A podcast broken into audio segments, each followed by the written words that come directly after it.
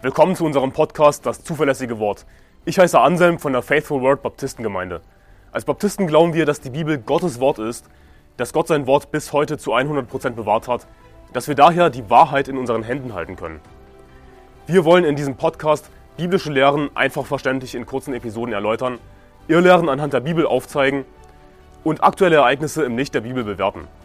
Außerdem werden wir zusammen mit Pastor Anderson in längeren Episoden einzelne Kapitel der Bibel Vers für Vers durchgehen und die Verse erklären. Wir wollen mit diesem Podcast das nach Deutschland zurückbringen, was es verloren hat, und zwar biblisches Christentum. Das vierte Gebot der zehn Gebote befiehlt uns, den Sabbattag zu heiligen, also nicht zu arbeiten am Sabbat, am siebten Tag der Woche, an dem Gott von seiner Schöpfung ruhte. Übrigens, Samstag leitet sich von Sabbat ab. Der Samstag war eigentlich der letzte Tag der Woche und der Sonntag der erste Tag der Woche. Das hat sich dann im Laufe der Zeit geändert. Aber was ist heutzutage? Sollen wir heutzutage als Christen den Sabbat halten? Und die Antwort lautet ganz klar nein. Und es wäre sogar falsch, es wäre lästerlich, den Sabbat immer noch eins zu eins zu halten im Neuen Testament. Und das werde ich dir in dieser Folge erklären. Es gibt eine sehr interessante Passage in Johannes Kapitel 5, ab Vers 15, da heißt es, da ging der Mensch hin und verkündete den Juden, dass es Jesus war, der ihn gesund gemacht hatte. Und deshalb verfolgten die Juden Jesus und suchten ihn zu töten, weil er dies am Sabbat getan hatte. Vers 17, Jesus aber antwortete ihnen, mein Vater wirkte bis jetzt und ich wirke auch. Darum suchten die Juden nur noch mehr ihn zu töten, weil er nicht nur den Sabbat brach, sondern auch Gott seinen eigenen Vater nannte, womit er sich selbst Gott gleich machte. Erstmal so viel zum Thema Jesus sei nicht Gott. Was für eine eindeutige Aussage aus der Bibel von dem Erzähler dieses Textes, der vom Heiligen Geist inspiriert ist. Aber der entscheidende Vers hier, wenn es um den Sabbat geht, ist Vers 17, wo es heißt, Jesus aber antwortet ihnen, mein Vater wirkt bis jetzt und ich wirke auch. Mit anderen Worten, mein Vater arbeitet bis jetzt und ich arbeite auch. Wirke ist einfach nur ein, eine veraltete Ausdrucksweise. Mein Vater arbeitet bis jetzt und ich arbeite auch, könnte man sagen.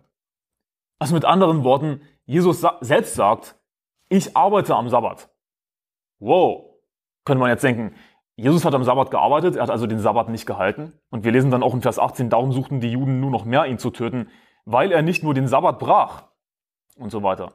Jesus hat den Sabbat gebrochen. Jesus hat am Sabbat gearbeitet.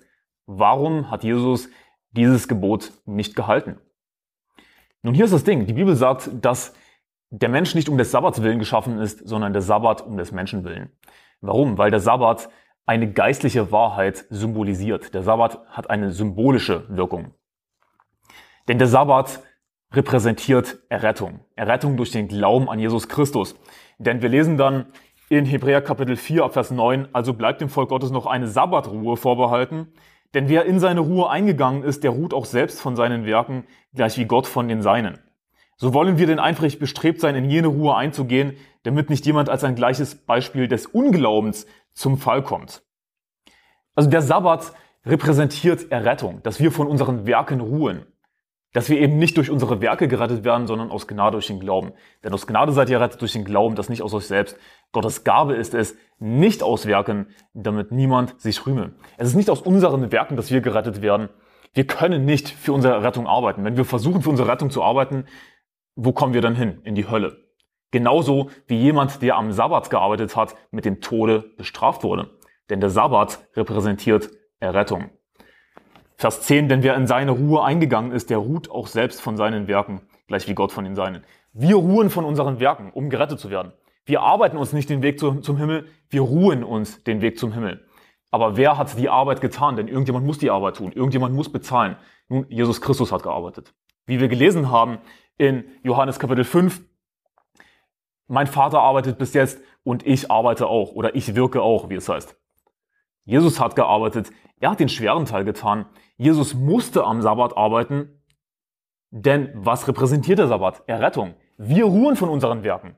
Wir ziehen in die, in die Sabbatruhe ein, wir ruhen von unseren Werken. Wir tun nichts für unsere Rettung. Aber jemand muss was tun. Jesus hat gearbeitet am Sabbat. Wir halten im Neuen Testament nicht mehr den Sabbat wortwörtlich, oder anders ausgedrückt, wir halten den Sabbat, indem wir ganz einfach gerettet sind.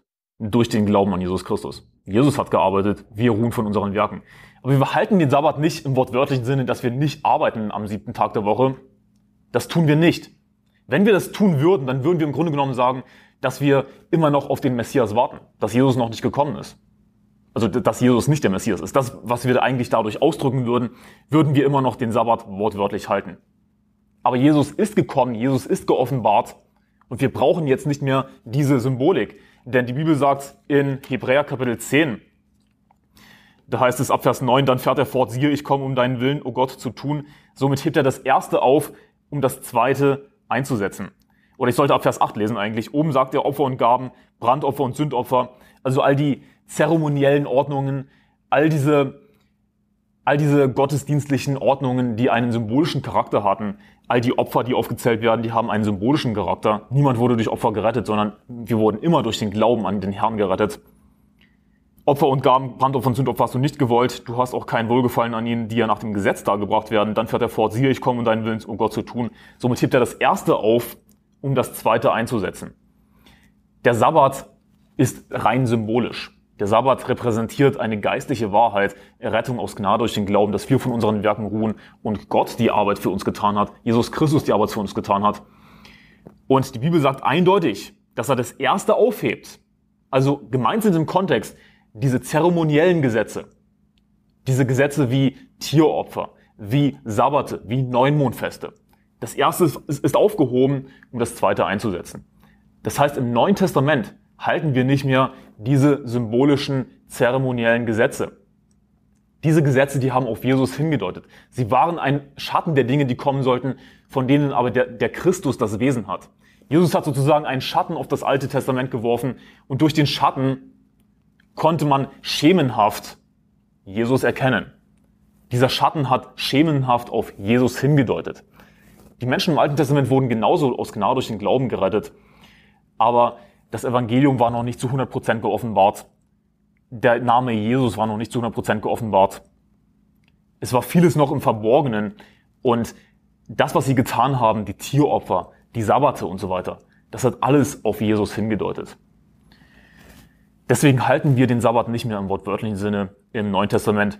Und ein weiterer sehr eindeutiger Vers, konkret wenn es um bestimmte Tage geht, ist Römer Kapitel 14, Vers 5, wo es heißt, in Römer Kapitel 14, Vers 5, dieser hält einen Tag höher als den anderen, jener hält alle Tage gleich, jeder sei seiner Meinung gewiss. Also, willst du diesen Tag höher, höher als den anderen halten? Mach das. Oder willst du alle Tage gleich halten? Mach das. Jeder sei seiner Meinung gewiss. Aber zu sagen, wir müssen den Sabbat halten, das ist blasphemisch. Du sagst im Grunde genommen damit, dass Jesus nicht der Christus ist. Dass Jesus, dass der Messias noch nicht geoffenbart ist. Dass du auf einen anderen Messias wartest, der aber der Antichrist sein wird. Jesus ist gekommen. Er hat damit das erste aufgehoben, um das zweite einzusetzen. Wir haben Jesus, wir haben das Evangelium, es ist alles geoffenbart. Wir brauchen nicht mehr diese gottesdienstlichen Ordnungen, diese zeremoniellen Gesetze des Alten Testaments, dass wir den Sabbat halten und so weiter. Das heißt nicht, dass der Sabbat sinnlos ist, dass er keine Bedeutung hat, sondern man könnte anders auch sagen, wie ich schon gesagt habe, dass wir den Sabbat sozusagen halten, indem wir eben aber ganz einfach gerettet sind, indem wir ganz einfach geglaubt haben an Jesus. Denn dadurch sind wir in seine Ruhe eingezogen. Und ruhen von unseren Werken. Jesus hat für uns gearbeitet am Sabbat. Er hat den schweren Teil getan. Er hat gesagt, es ist vollbracht, als er am Kreuz gestorben ist. Und er war drei Tage und drei Nächte in der Hölle, hat in der Hölle auch für uns bezahlt, ist auferstanden am dritten Tag. Jesus hat den schweren Teil getan und wir ruhen in seinem vollendeten Werk. Gott sei Dank hat Jesus alles für uns getan, alles bezahlt, für unsere Sünden bezahlt, dass wir in den Himmel kommen können. Gott sei Dank können wir von unseren Werken ruhen. Aber hier ist das Ding, wenn du nicht zu 100% von deinen Werken ruhen willst, dann kommst du in die Hölle. Denn du kannst dich durch, durch, auch wenn es nur ein einziges kleines Werk ist, auf das du vertraust, du kannst dadurch nicht gerecht werden. Und deswegen wurde jemand im Alten Testament mit dem Tode bestraft, wenn er den Sabbat gebrochen hat, weil es hier eben um die extremst wichtige symbolische Bedeutung geht, dass wir aus Gnade durch den Glauben gerettet werden. Jemand, der den Sabbat gebrochen hat, der hat symbolisch dadurch ausgedrückt, ich kann durch meine eigenen Werke gerettet werden. Ich bin selbstgerecht genug. Nun, Deswegen wurde er umgebracht, deswegen wurde er mit dem Tode bestraft. Da kann man sich denken, oh, das ist ja so eine harte Strafe, aber Moment mal. Weißt du, was viel härter ist, wenn du in die Hölle kommst, weil du auf deine eigenen guten Werke vertraust? Also, der Sabbat ist symbolisch. Wir halten den Sabbat nicht mehr wortwörtlich im Neuen Testament, weil wir in seine Ruhe eingezogen sind, aus Gnade durch den Glauben. Jesus ist geoffenbart Und die Bibel sagt eindeutig im Neuen Testament, dass wir uns nicht richten lassen sollen wegen, uns werden aufgezählt, Speisegebote, Trankopfer, Neumondfeste, Sabbate. Ich habe den Vers nicht exakt im Kopf, aber wir sollen uns wegen dieser Dinge nicht richten lassen. Das heißt, niemand darf sagen, du liegst falsch, weil du nicht die Speisegebote hältst. Du liegst falsch, weil du nicht den Sabbat hältst. Wir dürfen uns deswegen nicht richten lassen. Diese Dinge sind abgeschafft im Neuen Testament, weil nämlich schon das ganze Evangelium Jesus Christus geoffenbart ist und wir brauchen nicht mehr diese symbolischen Gesetze. Das alles ist im Neuen Testament abgeschafft. Wir halten das nicht mehr. Wir sollen uns deswegen nicht richten lassen. Römer 14, Vers 5. Dieser hält einen Tag höher als den anderen. Jener hält alle Tage gleich. Jeder sei seiner Meinung gewiss.